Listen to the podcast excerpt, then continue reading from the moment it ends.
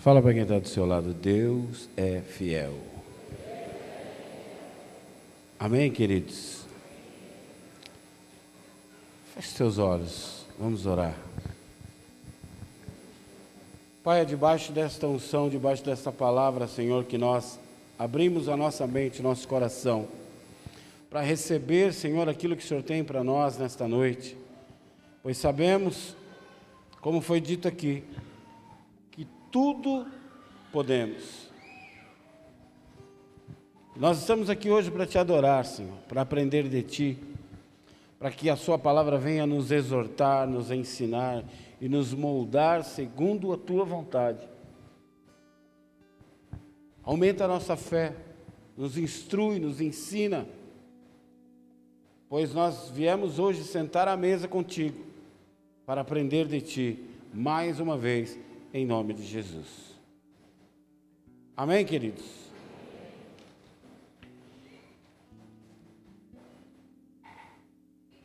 o vídeo. Eu pensei que ela falou Pix. Manda o vídeo aí.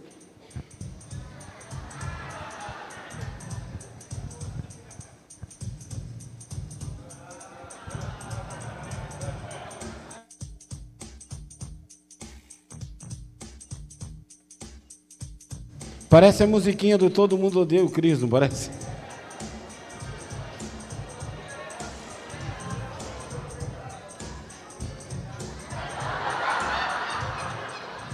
e quer casar.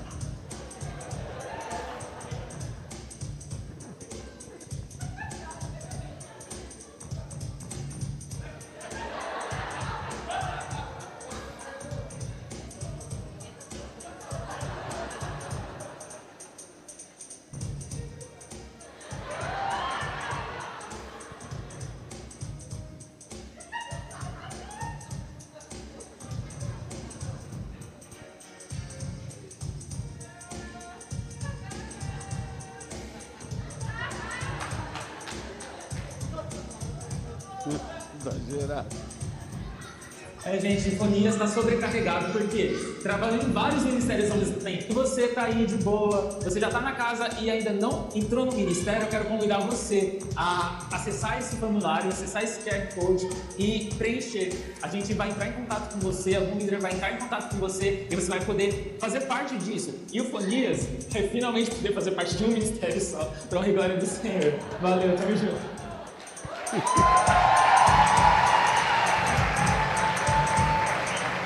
Esse povo é muito criativo.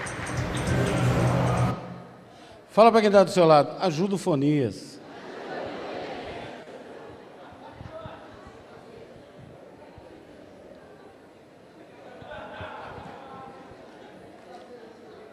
Gente. Amém. Amém?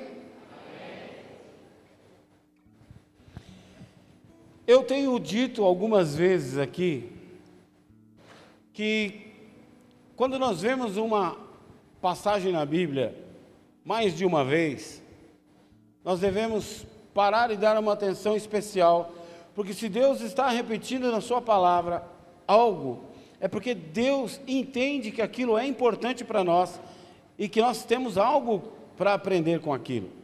Mesmo que seja algo que você não entenda, mesmo que seja algo que você não concorde, eu aconselho você a gastar um tempo com aquilo. Preste um pouco mais de atenção naquilo. Olhe um pouco mais devagar, estude, medite naquilo. Busque um livro, uma literatura específica sobre aquele assunto. Eu lembro que quando a gente começou a nossa caminhada com Cristo, o nosso pastor dava uma aula para nós na terça-feira à noite, que era parecido com o nosso mergulhando na palavra, que acontece aqui sábado às 10 da manhã. E ele nos ensinava sobre vários assuntos. E eu via que aqueles que gostavam mais de determinados assuntos, por exemplo, quem gostava mais de batalha espiritual, ia lá, comprava os livros da Rebecca Brown, do Daniel Mastral e iam para a sexta-feira de libertação e jejuava e botava o capeta para correr. A galera gostava desse assunto. Outros gostavam mais de assuntos voltados ao Espírito Santo. Então ia lá aprender com Benny com Billy Graham. Assim é também na nossa vida secular. Quem aqui não gosta de matemática? Quem gosta de matemática? Quem não está aqui? Ele não levantou a mão nem para uma coisa nem para outra. Acho que está pensando esse pastor é chato, hein? Quem não gosta de matemática? Geralmente quem não gosta de matemática é ruim de matemática. Sim ou não? Por quê? Porque em algum momento da sua vida, na segunda, na terceira, na quarta série primária, lhe foi apresentado uma equação, um problema, uma conta de dividir com dois números na chave. E você não conseguiu fazer, e você travou. Você se bloqueou para aquela matéria. Você se bloqueou para aquele assunto. Então você não. Tudo que vai virar matemática, eu falei, Aí os caras, para zoar mais, botaram vírgula e letra. Mano, já estava difícil, agora ficou impossível. Português, quem não gosta de português? Pretérito mais que perfeito, você nem sabe o que é isso. Gerúndio, até hoje você não sabe o que é isso. Você nunca vai usar, porque nós vai nós vem, e os outros entendem. Nós fala assim, a galera entende, é nós, e pai, pum, vamos que vamos. Você nunca usou, meu irmão, aquelas pronúncias difíceis que você aprendeu no português. Nós usava é um lápis com a tabuada, que era facial, não é? O que, que eu quero ensinar com isso? Que quando nós temos dificuldades sobre um determinado assunto, nós criamos um bloqueio inconsciente para aquele assunto. E toda vez que você vai aprender sobre aquilo, você fala: não, não quero nem ouvir, não é minha praia, não gosto desse assunto, não gosto desse, desse, desse papo e eu não quero saber. Já há três, dias, três domingos eu tenho trazido uma palavra sobre finanças, amém? Hoje também, e nós vamos finalizar domingo que vem. E para muita gente é um assunto que é tabu. Não gosto de ouvir, pastor, não gosto de falar sobre isso. Eu acho que é uma forçação de barra. Parece que eu estou falando de algo para mim. Ou que eu estou forçando você a fazer algo que você não concorda. Como eu já disse, nós vamos ver isso hoje. É um assunto que Deus coloca várias vezes de formas diferentes no Novo Testamento, no Velho Testamento, em Salmos, em Provérbios. Deus coloca, e se Deus coloca várias vezes, Ele entende que tem algo nesse assunto que precisa sim ser batido várias vezes no nosso coração, porque nós temos dificuldade nisso. Eu não sou o Pablo Marçal, mas eu quero destravar algo na sua mente hoje. Por quê? Porque, como eu disse no início, se é algo que você se bloqueou, se é algo que você inconscientemente bloqueou e você evita falar, muito mais do que o poder da sua mente é o poder do Espírito Santo para destravar isso na sua mente. Eu não quero te ensinar uma técnica ou uma fórmula para destravar isso na sua mente. Eu quero dizer que se você der uma chance ao Espírito Santo, ele destrava isso e você vai ser abençoado em nome de Jesus. Porque nós estamos falando de finança. E quem é que não quer ser abençoado em finanças? Tem alguém aí que não quer?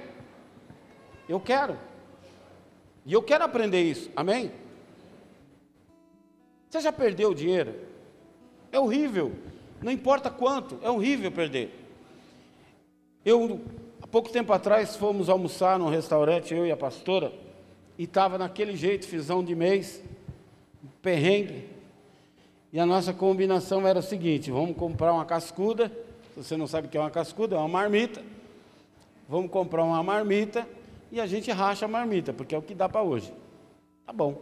Fomos no restaurante. Quando eu estou descendo do carro, abri a porta, pus o pé para fora, pisei no negócio.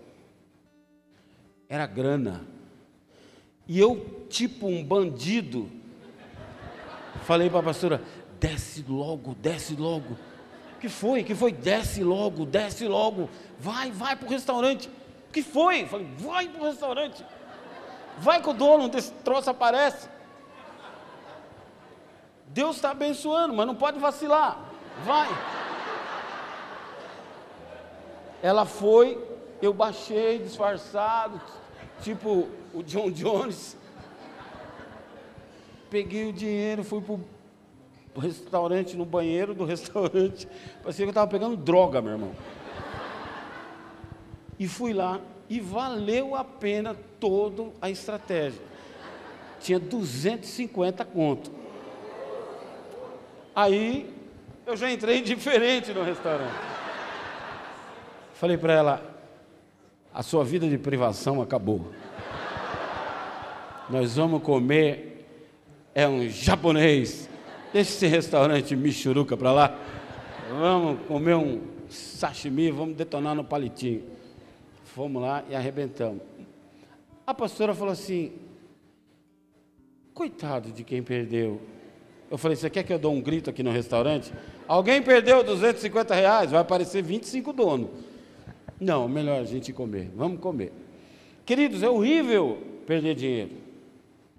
É horrível quando você acha que tem um dinheirinho lá no seu cartão e o banco botou uma taxa abençoada lá e upt, levou seus últimos 40 conto. Você estava achando que estava arrebentando. Aí você vai lá no supermercado, passa o cartão e fica aquele negocinho assim, ó.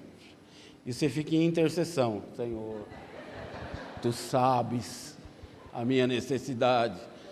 A minha geladeira parece geladeira de noia, só tem água e cebola. E a cebola já está brotando.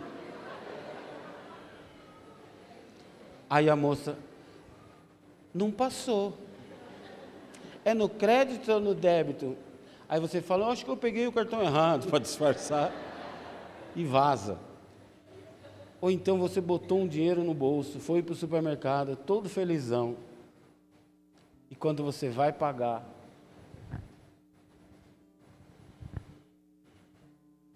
eu botei o dinheiro no bolso. Aí quando você começa a fuçar o bolso, você descobre que tem um furo no seu bolso. Você fala, meu Deus, perdi o dinheiro. Perder o dinheiro e ficar sem a compra não é nada. O duro é voltar em casa e contar isso para a mulher. Que você perdeu o dinheiro. Você vai ouvir tanto, meu irmão. O resto da vida, isso vai passar 25 anos, ela vai falar. E aquele dia que você perdeu o dinheiro? É, até hoje não engoli aquele negócio, não. É horrível perder dinheiro. É horrível você achar que tem uma provisão, que tem uma reserva, mas na verdade não tem. Descobrir que o seu bolso está furado. É exatamente isso que acontece quando nós não permitimos que Deus seja o primeiro em nossas vidas e em nossas finanças. A gente acha que tem uma reserva, mas não tem. Sabe por quê? A gente tratou Deus de qualquer jeito. A raiz da nossa falta de prosperidade está ligada diretamente ao nosso egoísmo e a nossa falta de sensibilidade de olhar para as necessidades da casa do Senhor.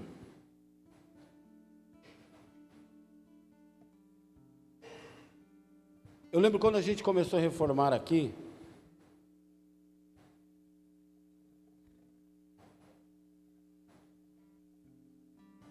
a gente faz planos e não dá para pagar mão de obra de tudo que a gente precisa, porque tudo é caro, porque o prédio é grande, então tudo que você vai fazer, você vai pintar a sua casa, você compra uma lata de tinta, sobra. Aqui a gente compra cinco, seis. E uma lata de tinta boa hoje é quase 500 reais. Algumas pessoas chegaram até mim e falaram, pastor, eu estou desempregado e eu sei fazer tal coisa, eu sei pintar, eu sei trabalhar com, com, com drywall, eu sei trabalhar com solda. O Mauro nos ajudou bastante com a parte de gesso, drywall, tal. O, o Miqueias veio ajudar bastante. Eu, se eu ficar falando nome aqui, eu vou esquecer de alguns. Então, várias pessoas vieram e nos ajudaram. O Márcio, o Ricardo. E foi incrível que todas as pessoas desempregadas que vieram nos ajudar arrumaram emprego. Por quê? Porque estão semeando na casa do Senhor. Estão preocupados com a casa do Senhor. Pessoas que eram autônomas e vieram falar assim: Pastor, eu estou nesse momento sem emprego, sem contratação. Eu vou ajudar, mas se alguém me chamar, eu vou ter que ir atender. Falei: Não, tudo bem. E eles vinham e nos ajudavam até terminar. E ninguém chamava. Quando eles terminavam, pum, aparecia um trampo. Por quê? Porque você está colocando Deus em primeiro lugar, colocando Deus como primícia.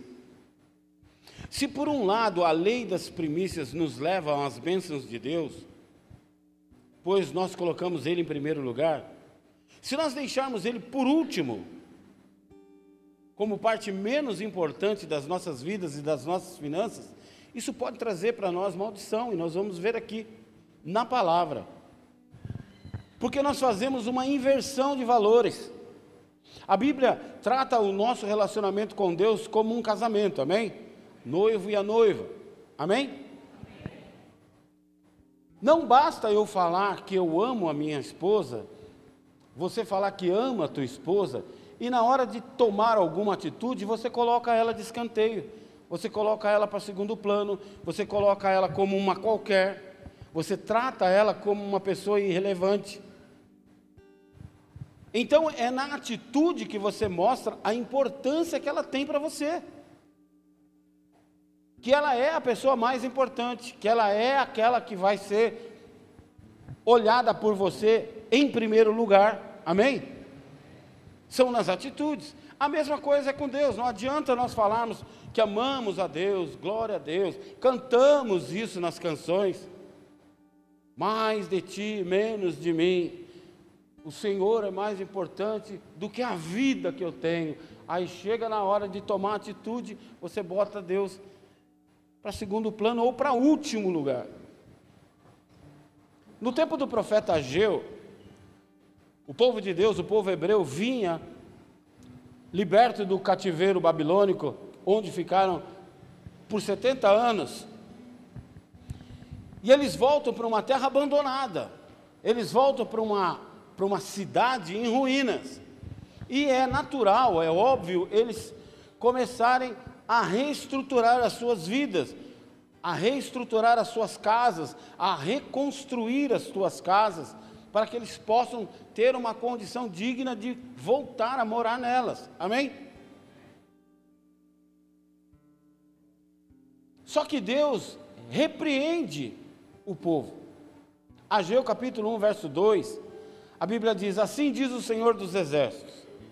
Este povo afirma: ainda não chegou o tempo de reconstruir a casa do Senhor. Por isso, a palavra do Senhor veio novamente por meio do profeta Ageu. Acaso é tempo de vocês morarem em casas de fino acabamento, enquanto a minha casa continua destruída? Nossa Deus!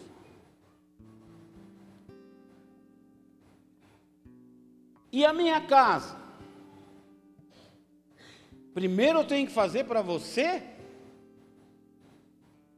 Deixa eu lembrar você, Mateus 6,33. Buscar em primeiro lugar as coisas do reino e a sua justiça, e as demais coisas vos serão acrescentadas. Deixa eu contar uma historinha para vocês que aconteceu há mais ou menos 60 anos atrás.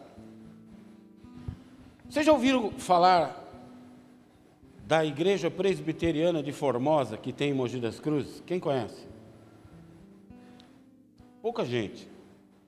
Há mais ou menos 60 anos atrás, a China entra no regime comunista e começa a atacar os cristãos. Taiwan, uma, uma falei quase igual chinês agora, né? Taiwan, que era uma província chinesa, uma ilha, tinha uma cidade chamada Formosa, e um povo cristão sai de lá, fugido, e vem parar em Mogi das Cruzes. E eles começam a se ajuntarem ali no bairro do Butujuru, para quem está indo para Guararema, quando você passa ali César de Souza, você começa a ver alguns galpões, barracões, vocês já viram, já repararam nisso? Dos dois lados. Ali são plantações de cogumelo. Se você nunca viu uma plantação de cogumelo, plantação de cogumelo é feito uma espécie de prateleiras e depois se cobre essa prateleira e fecham ela nas suas laterais. Por quê? O cogumelo é um fungo e ele precisa de muita umidade e calor para se desenvolver. Essas famílias construíram os barracões de cogumelo. O cogumelo você compra um saco onde ele já vem com a terra e a semente. Então você coloca nessas prateleiras, fecha elas, deixa ela na temperatura ambiente é, é, é, que eles necessitam, que é muito quente, rega bastante e eles começam a se desenvolver. Aí você tira, limpa, lava tal e coloca para vender. Eles se uniram e falaram: bom, a primeira coisa que nós precisamos é construir comprar um terreno e construir a nossa igreja. A primeira coisa que nós precisamos é comprar um terreno e construir a casa de Deus, um lugar onde nós vamos poder cultuar a nosso Deus para que Ele nos abençoe e nós sim depois avancemos com os nossos sonhos. Se você nunca viu um barracão, meu irmão, o negócio é quente pra caramba e eles dormiam são prateleiras, só que aqui está num galpão, né? É, é, tem, o barracão é bem rústico, é feito de madeira e tal. Eles dormiam embaixo dessas prateleiras, no chão de terra.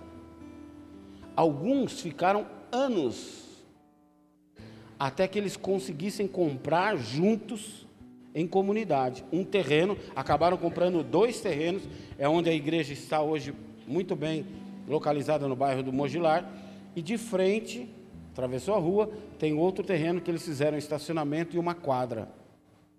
Vê se você acha uma foto aí, igreja presbiteriana de Formosa. Eles ficaram batalhando, batalhando, vendendo cogumelo, ganhando dinheiro para construir a igreja do Senhor, a casa de Deus. Depois a gente faz tudo que a gente quer. Compra a nossa casa, compra o nosso carro, vamos aí usufruir do nosso benefício, mas primeiro precisamos construir a casa do Senhor.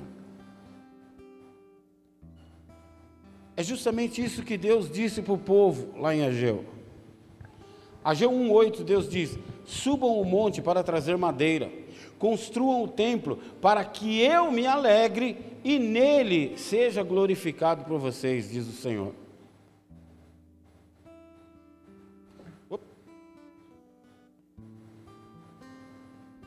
Sabe o que acontece? Você já viu aquele ditado que diz que cachorro que tem dois donos morre de fome? Já ouviram? Por que, que existe esse ditado? Porque eu acho que você deu água e você acha que eu dei água e ninguém deu. Eu acho que você deu ração e você acha que eu dei ração e ninguém deu. E o cachorro morre de fome. Muitas vezes é assim que nós agimos na igreja. Eu tenho um salário mínimo de R$ 1.400 o dízimo de 140 reais não vai fazer diferença nenhuma para a igreja. Olha quanta gente dizimando, o meu 140 reais não vai fazer diferença, então eu não vou dar esse mês. Mas você já pensou se todo mundo pensar igual você? Então eu acho que eu dou, você acha que dá e ninguém dá. E a igreja fecha, a igreja fica devendo, a igreja passa vergonha. E você não entrega o seu dízimo para o aluguel da igreja. Porque suponhamos que esse prédio fosse nosso. Então, eu faço contas e falo, ah, não vou precisar mais dar o dízimo, comprar o prédio, poxa. É para a nossa bênção. É para nós sermos abençoados. Amém? Não é porque a igreja precisa, é porque eu preciso. Não é porque Deus precisa, é porque eu preciso ser fiel. Amém? Deus protestou contra a atitude do povo e demonstrou que ele esperava que eles se envolvessem com a obra. E ele diz: Por isso vocês não prosperam, por isso vocês vão ver os seus bens e suas provisões sumirem. Você pode ler a palavra e você vai ver que quando eles trocavam Deus por outros deuses e eles, ó, essa é a igreja presbiteriana de Formosa. Do lado de cada rua tem uma quadra e um, estacionamento. Ali é uma escola e a igreja é muito bem estruturada, muito bonitinha. Tem culto em português e culto em taiwanês. Queridos, o que acontece?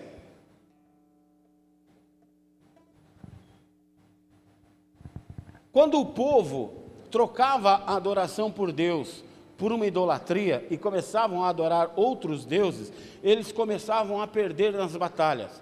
Todas as vezes que eles iam guerrear, eles perdiam. Ainda que o número bélico, o número do seu exército fosse dez vezes maior do que o inimigo, eles perdiam. E todas as vezes que eles deixavam de entregar suas ofertas, eles eram saqueados, os seus bens eram arrancados, os seus tesouros eram arrancados deles, eles começavam a entrar em bancarrotas financeiras. Ageu 1,6, a Bíblia diz: Você tem plantado muito e colhido pouco. Vocês comem, mas não se fartam, bebem, mas não se satisfazem, vestem-se, mas não se aquecem. Aquele que recebe salário, recebe para o colocar num bolso furado, numa sacola furada, numa bolsa furada, ou algumas traduções em saquitel furado. Alguém já viveu isso não? Você ganha e não sabe o que acontece com o seu dinheiro. Você já vi várias vezes pessoas falam, pastor, eu não ganho mal, eu ganho bem, mas eu não sei o que acontece, que eu não prospero. Outros eu já ouvi, pastor, há Cinco anos atrás eu ganhava dois mil reais e vivia na pendura. Agora eu ganho cinco mil reais, mas eu continuo na pendura. Eu ganho mais de duas vezes do que eu ganhava, mas eu continuo tão duro quanto. Porque você coloca as suas finanças no bolso furado. Muito esforço e pouco resultado. Isso fala alguma coisa com você? Você já passou por isso? Cara, eu trabalho, trabalho, trabalho e o negócio não vira. Saco furado, bolso furado, perdas inexplicáveis. Sempre que eu tenho, não é o suficiente. É um eletrodoméstico que queima, é o carro que quebra, é um acidente no carro. Alguma coisa acontece. E você todo o tempo é roubado, todo o tempo o devorador está te comendo, comendo suas finanças. Eles não estavam vivendo uma crise financeira na região. Mas muitas vezes nós tentamos fazer tudo sozinho. Tentamos fazer com a força do nosso braço, com a nossa capacidade financeira, com a nossa capacidade administrativa, e esquecemos que somos espirituais. Fala isso para quem está do seu lado. Você é um ser espiritual. A Bíblia diz que você é peregrino neste lugar. Você não pertence a esta terra. Você está aqui de passagem e você vai morar no céu. Amém? Então entenda uma coisa, meu irmão. Tudo relacionado na nossa vida tem relação com o mundo espiritual. Tudo. Não tem pinote, não dá para você fugir disso. porque você é um ser celestial. Amém? Nós esquecemos às vezes isso. Salmo 127, que nós abrimos o culto hoje, versículo 1 e 2 diz: Se não for o Senhor o construtor da casa, será inútil trabalhar na construção. Se não é o Senhor que vigia a cidade, será inútil a sentinela montar guarda. Será inútil levantar cedo, dormir tarde, trabalhando arduamente por alimento, porque o Senhor concede o sono àqueles que Ele ama. Queridos, como eu já vi gente que trabalha demais, que trabalha demais, e aquilo não flui. É como um agricultor, não sei se você já morou na roça, se você já plantou alguma coisa. Queridos, o agricultor está na fase de colher, na semana da colheita, dá aquele pé d'água de chuva de pedra. Ele fica dentro de casa se lamentando e não pode fazer nada. Ele não pode sair lá fora e abrir um guarda-chuva gigante para proteger a sua plantação, principalmente se ele planta folhagem, alface, chicória, é, é, couve. Ele vai perder tudo. Acaba a chuva, ele sai lá fora, está tudo destruído. E ele não tem o que fazer. É uma realidade muito longe da gente que vive na área urbana, mas é o ganha-pão dele. É como se você estivesse aplicando o seu dinheiro, colocando numa aplicação, colocando em Bitcoin, colocando lá, sei lá onde, em pirâmide, sei lá o que você quer inventar, e de repente alguém te fala: olha, perdeu tudo. E você entra em desespero. É como chegar o dia do seu pagamento, você ir lá passar o cartão e está lá zero, tem nada. Tem dinheiro para você pagar luz, pagar água, comer, comprar arroz, comprar um ovo, não tem dinheiro. É desesperador.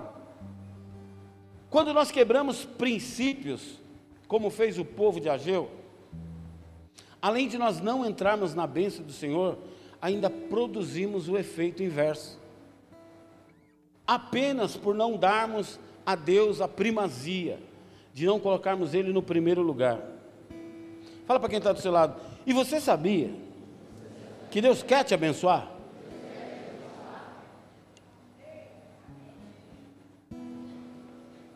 Você vai ver isso em várias passagens na Bíblia também. Comereis o melhor desta terra.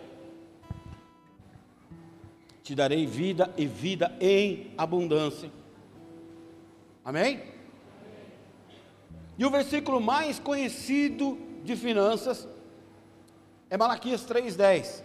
E olha o que ele diz: tragam o dízimo todo ao depósito do templo, casa do Senhor, para que haja alimento na minha casa.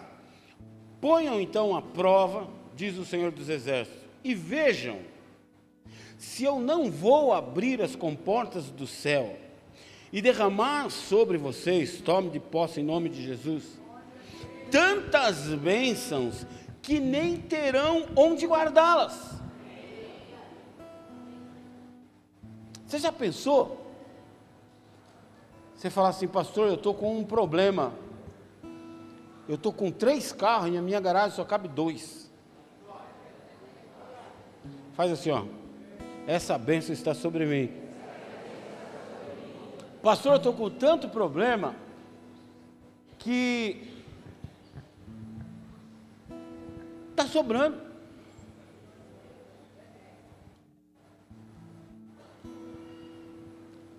Prosperidade não é resultado do teu esforço, mas é uma consequência da bênção de Deus sobre a tua vida. Deuteronômio capítulo 8, verso 11 ao 14, diz o seguinte: Tenham o cuidado de não se esquecer do Senhor, do seu Deus, deixando de obedecer os seus mandamentos, as suas ordenanças e os seus decretos que hoje lhes ordeno. Não esqueça que, depois de terem comido até ficarem satisfeitos, depois de terem construído boas casas e terem morado nelas, de aumentarem os seus rebanhos, sua prata, o seu ouro e todos os seus bens, o seu coração fique orgulhoso e vocês se esqueçam do Senhor, do seu Deus que os tirou do Egito, da terra da escravidão. Quantas vezes eu já vi gente chegar num perrengue, Deus vai abençoando, ele começa a prosperar, ele começa a ser abençoado. Daqui a pouco, cadê Fulano? Ah, pastor, ele falou para mim que hoje ele ia para a praia. Chega na outra semana, não está calor, está frio. Cadê Fulano? Ah, foi para Campo do Jordão. Falou que foi aproveitar que está friozinho, foi lá tomar um chocolate. Aí não está frio e nem está sol, mas está chovendo. Cadê Fulano? Ah, pastor, hoje está chovendo, né? Está em casa assistindo Netflix. Vocês estão me entendendo? Às vezes, meu irmão, Deus vai ter que deixar a gente na prova, porque se der uma gilete, você sobe em cima e quer fazer discurso. Você esquece Deus. Você acha que é tudo, toda a glória é sua. E ele está ensinando aqui: cuidado para não deixar que isso vá para o teu coração. Porque, queridos, entenda uma coisa: não é pecado ter dinheiro, o pecado é ter ele no coração. Não é pecado ter dinheiro, o pecado é ele te ter. Não é pecado ter dinheiro no bolso, o pecado é ter ele no coração. Amar o dinheiro. A Bíblia diz que o amor ao dinheiro é a raiz de todos os males. Ninguém deve achar que prosperou sozinho, a ponto de ser egoísta e indiferente com as coisas de Deus. O ensino nesta área é tão importante quanto qualquer outro assunto abordado na Bíblia. Amém ou não? Deixa eu te ensinar uma coisa. Quase metade das parábolas de Jesus falam de finanças. Será que ele acha isso importante? Será que ele não quer nos dar um alô? Será que ele não quer nos ensinar algo? Deixa eu te ensinar outra coisa. Existem mais de 2.300 versículos. 2.300 versículos que falam de dinheiro, bens e posse. Não sou eu que estou falando, a Bíblia que está falando de dinheiro. Quer ficar bravo? Fica bravo com Deus, não é comigo. Salmo 20, 62, verso 10, a Bíblia diz: Se as suas riquezas aumentam, não ponham nelas o seu coração.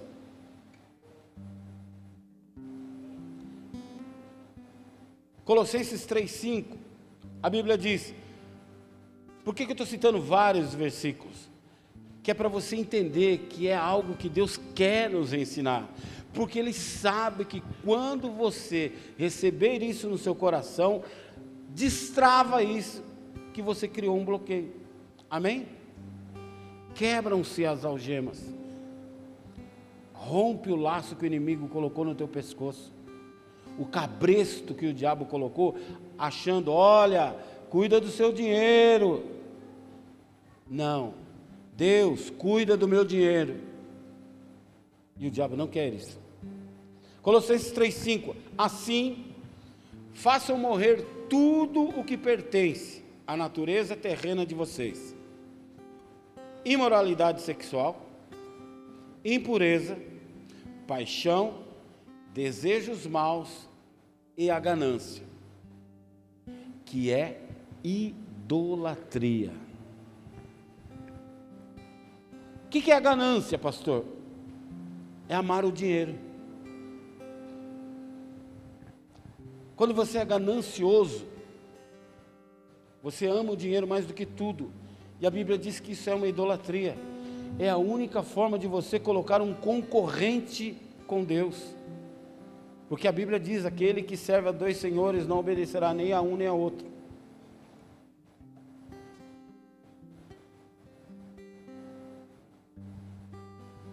Quando entregamos a Deus, nós também estamos dizendo: quem comanda o meu coração, Senhor, é tu. Quem comanda o meu coração é o Senhor. Eu não dependo disso, eu dependo do Senhor. O Senhor é minha provisão. O Senhor é meu provedor. O Senhor é tudo para mim.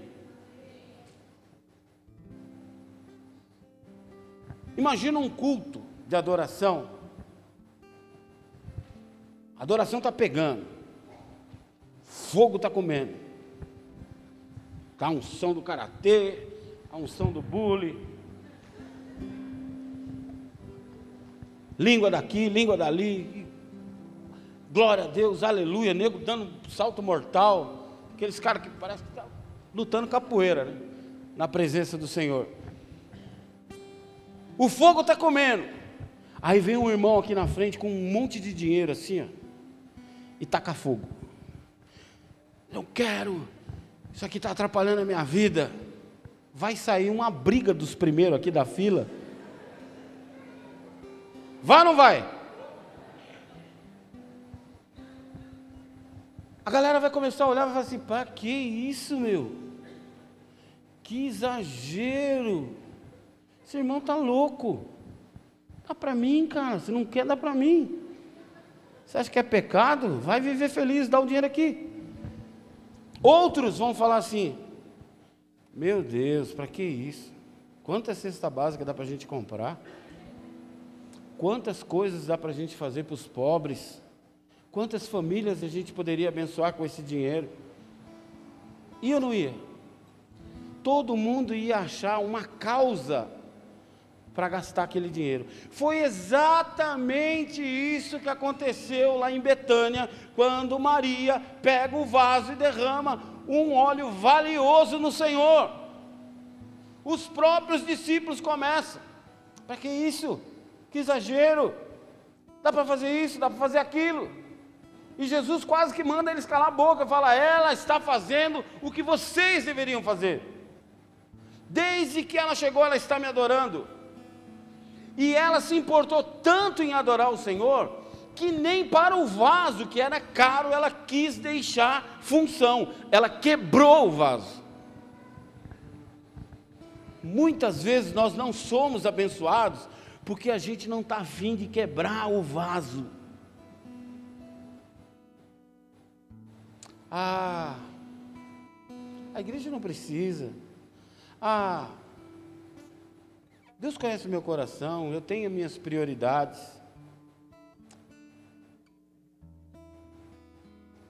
Às vezes a gente precisa quebrar o vaso. Todo mundo queria encontrar uma função para aquele dinheiro, ela encontrou adorar o Senhor.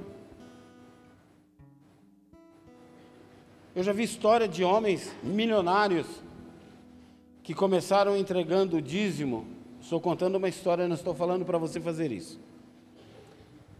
E fez um propósito com Deus e falou: Esse ano eu vou dar o dízimo de 10%. O ano que vem eu vou dar 11%. O subsequente, 12%. O próximo, 13%. E assim eu vou aumentando. E no livro que ele escreveu da vida dele, hoje ele vive com 10% e entrega 90% ao Senhor. A empresa dele hoje vale 112 bilhões de dólares. Mas ele não começou assim. Tem um homem aqui nessa cidade, muito próximo.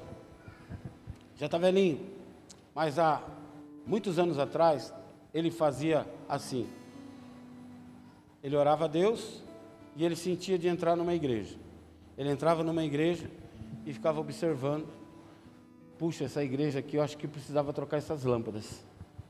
Aí ele vinha no final do culto, chamava o pastor: Pastor, faz um orçamento para trocar essas lâmpadas aqui, eu vou abençoar. Aí outro dia ele ia em outra igreja. Puxa, o microfone, o som da igreja está horrível. Aí ele vinha no fim do culto: Pastor, vê quanto que é para mudar o som da igreja aqui que eu vou abençoar. E assim ele foi feito, fazendo, fazendo, fazendo, fazendo.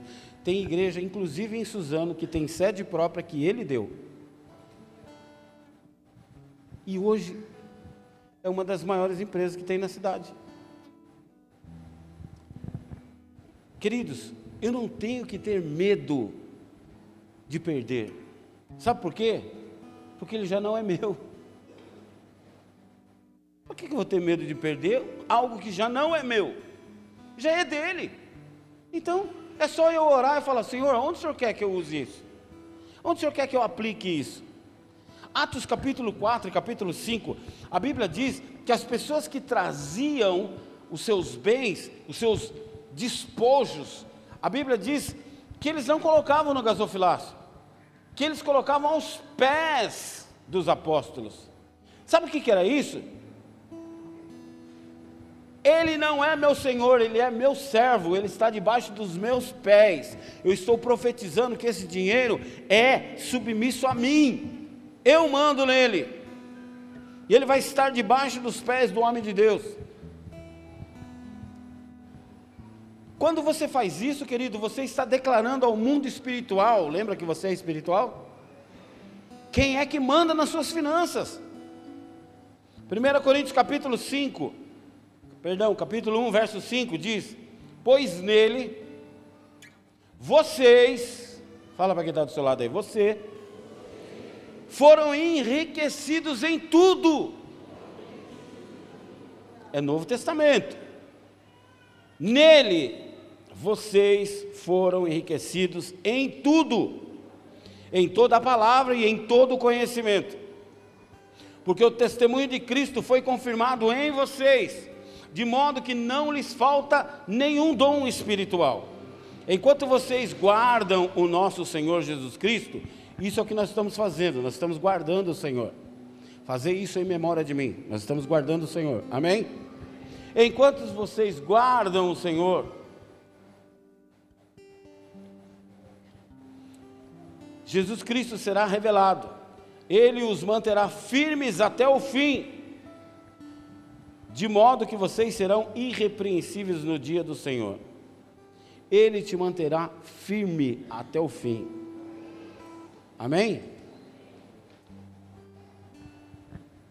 Nós precisamos desejar ser fiéis ao Senhor. A cobiça, o amor ao dinheiro, a avareza, a ganância, só quer roubar isso de nós.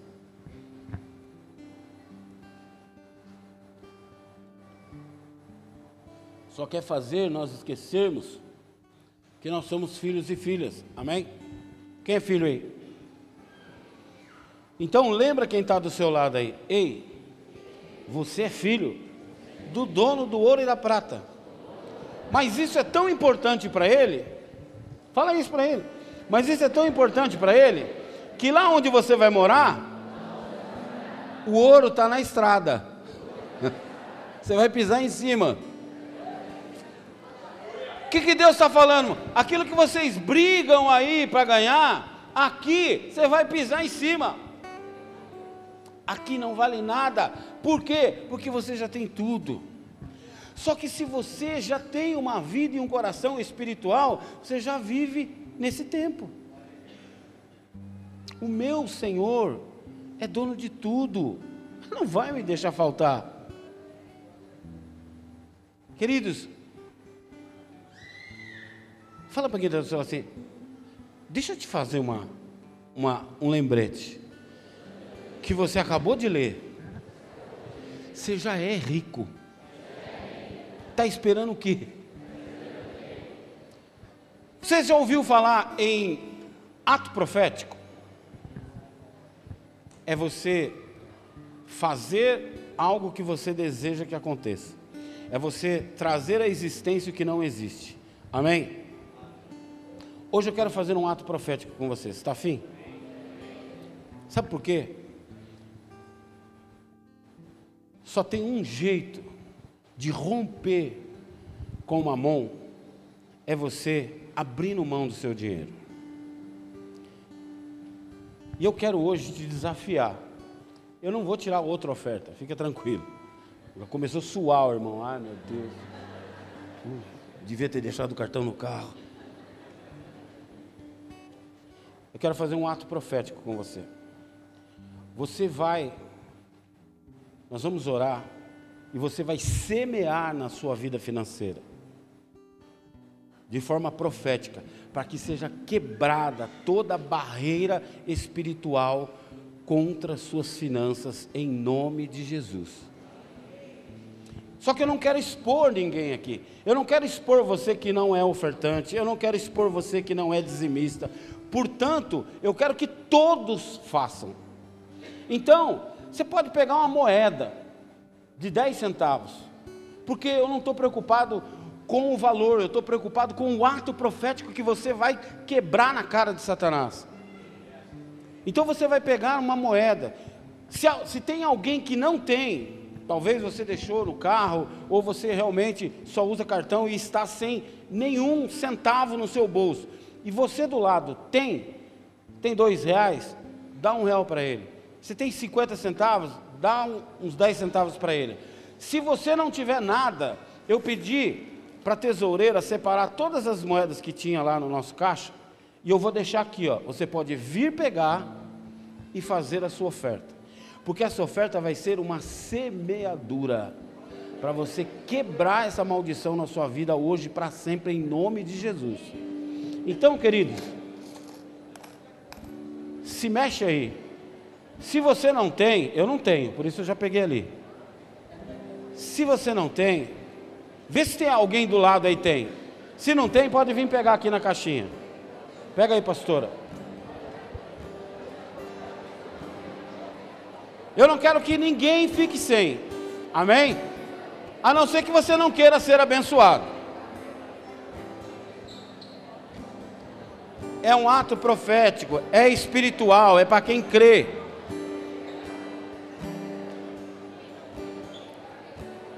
Se acabar, se acabar, quem está do lado aí, dá uma moeda para o irmão se acabar. Acho que não vai acabar não, tem moedinha para caramba aqui.